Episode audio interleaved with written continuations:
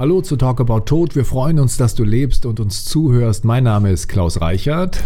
Und ich bin David Roth. Hallo zu einer neuen Folge unseres Podcasts. David, zu eurem Bestattungshaus in Bergisch Gladbach gehört ein eigener Friedhof, die Gärten der Bestattung. Warum habt ihr den eröffnet? Einmal, weil die Möglichkeit überhaupt bestand. Wir haben da sehr viel Glück und sehr viel Vertrauen unserer Stadt, unseres Kreises hier genossen. Und weil es uns natürlich auch ein Anliegen war, dieses Thema Friedhof wieder zu seinem ursprünglichen Zweck eines zugewandten Ortes, wo ich als Trauender sein kann und einfach sein darf, zurückzuführen wo ich mich vielleicht einfach wohlfühle, anders als wie ich das sonst heute als Friedhof erlebe, wo ich eher verwaltet werde und wo ich natürlich sehe schon ab Betreten des Geländes, was ich alles nicht darf. Wie schafft man es, dass die Leute sich auf einem Friedhof wohlfühlen? Also ich glaube einmal mit Zutrauen von unserer Seite, also dass Menschen hier tatsächlich erwünscht und willkommen sind und so sein können, wie sie einfach sind. Also das heißt, wir haben keine Tore, wir haben keine Öffnungszeiten. Wir versuchen hier einen schönen, hellen Ort zu schaffen. Und wir machen den Mut. Zum Beispiel, also das einzige Verbotsschild, das wir hier haben, ist, dass wir Menschen, die ihren Hund mitbringen, darum bitten, dass sie für diesen Hund Verantwortung übernehmen, ihn vielleicht an die Leine nehmen oder hinter ihm aufräumen.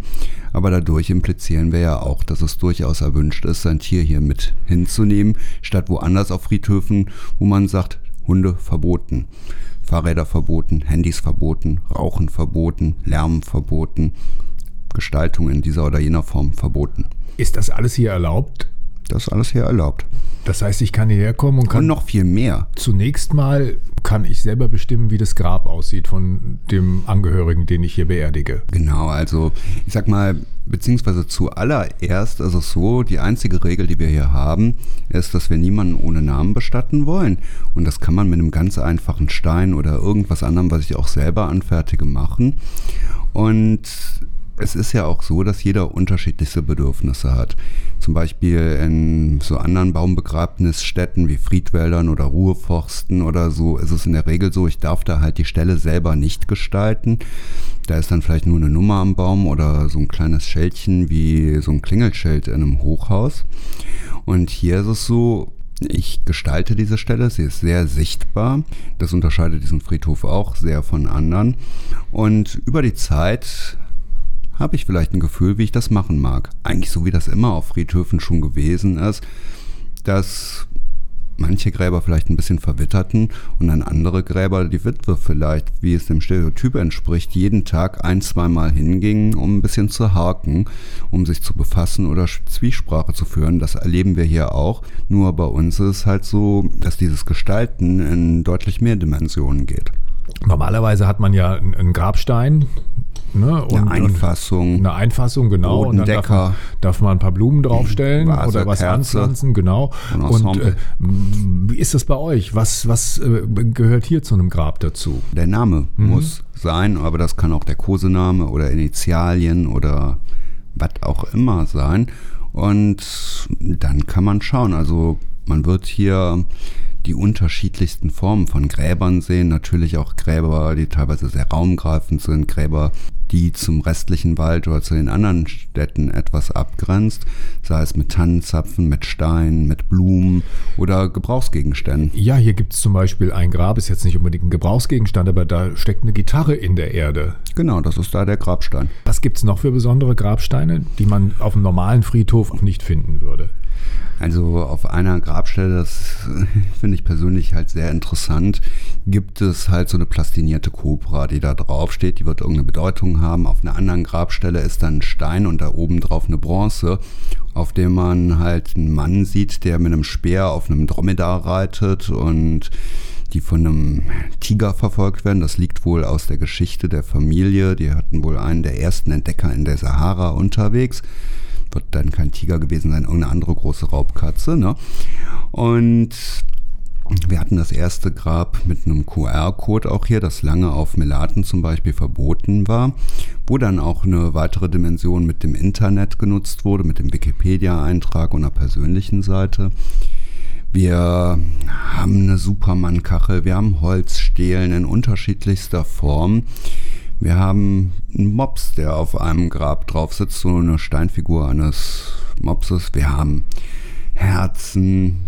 Wir haben, ja, ich würde fast sagen, so ein paar tausend Unikate auf diesen Gräbern, die halt so ein bisschen was auch über die Personen aussagen, je nachdem, wie das Bedürfnis ist. Oder wir haben natürlich auch Leute, die den Baum zur Gestaltung mitnehmen, da was draufmalen, Bilder draufkleben, sich Möglichkeiten schaffen, dass sie irgendwo, wo man auch eine coole, das gehört ja irgendwo auch zum Gestaltung des Grabes sieht, wo zum Beispiel die Stelle ist, wo jemand neben seinem Grab an den Baum gelehnt am Bachlauf sitzen Aber mag. es gibt bei euch keine Grabsteine aus Indien, weil das ist ja der, der, neueste Skandal, dass über die Hälfte der Grabsteine, die in Deutschland auf Gräbern stehen, mittlerweile in, in Indien gefertigt werden und dann hierher gebracht werden und hier nur noch graviert werden und meistens steht sowieso nur noch ja, der Name Meistens werden die Datum. sogar schon in Indien graviert. Also es gibt noch. eine gewisse Lieferzeit vielleicht, ja. bis die mit dem Schiff ankommen.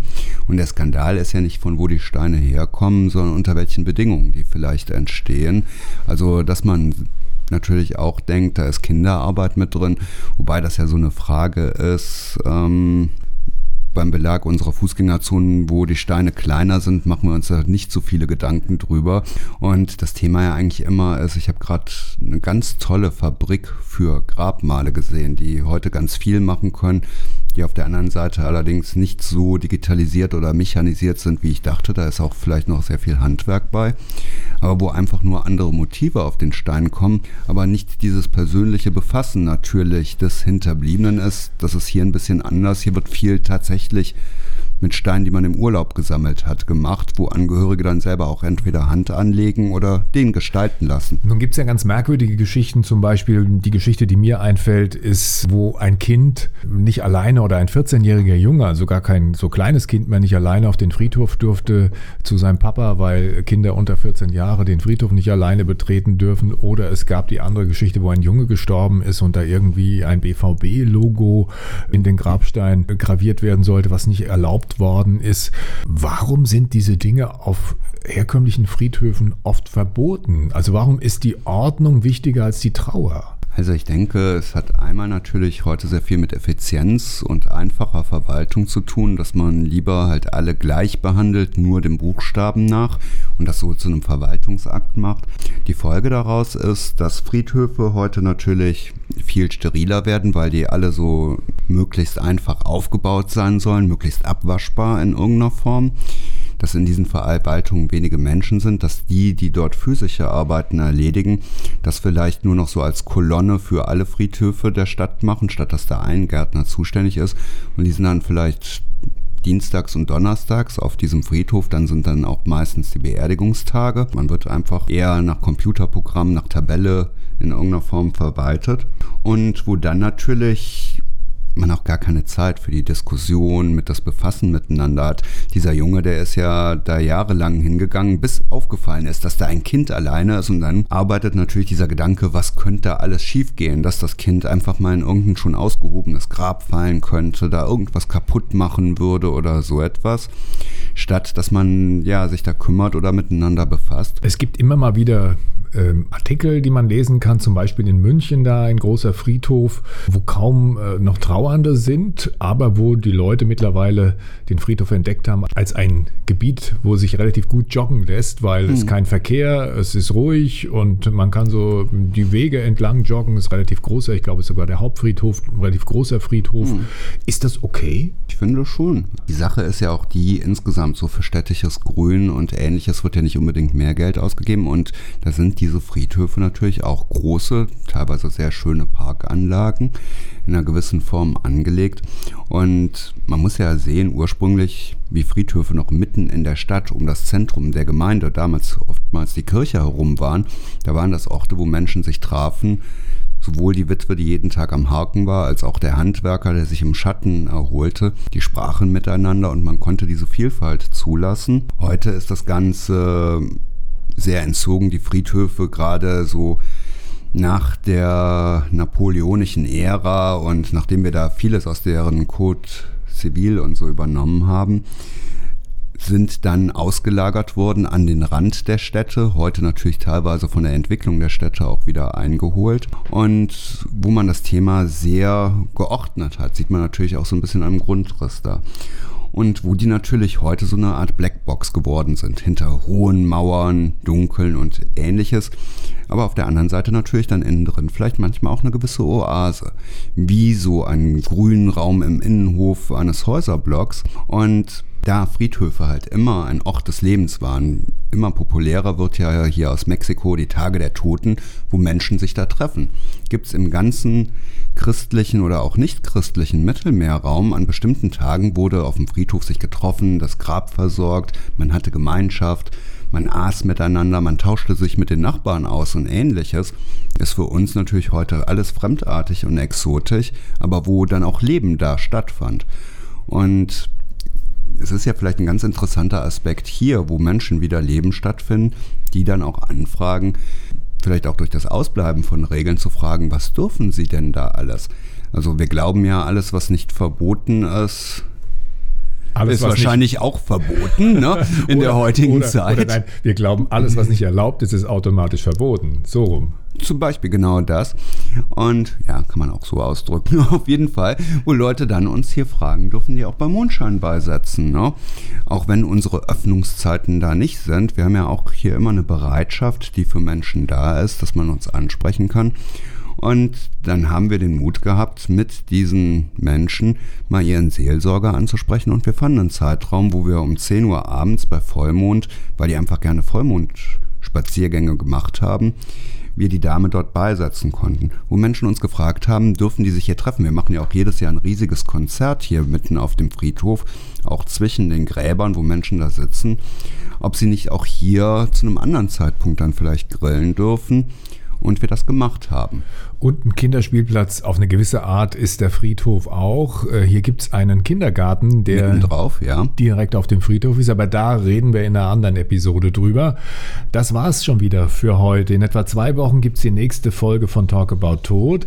Wir freuen uns drauf. dir diese Folge gefallen hat, lass gerne ein paar Likes da und abonniere uns. Äh, in der nächsten Folge reden wir über Rituale, die helfen können, wenn man um einen geliebten Menschen trauert. Wenn du Fragen hast, dann schick sie uns über die Facebook-Seite des des Bestattungshauses Pützroth oder über info.pützroth.de. Weitere Informationen findest du unter www.pütz-roth.de. Das war's für jetzt. Schön am Leben bleiben und bis bald.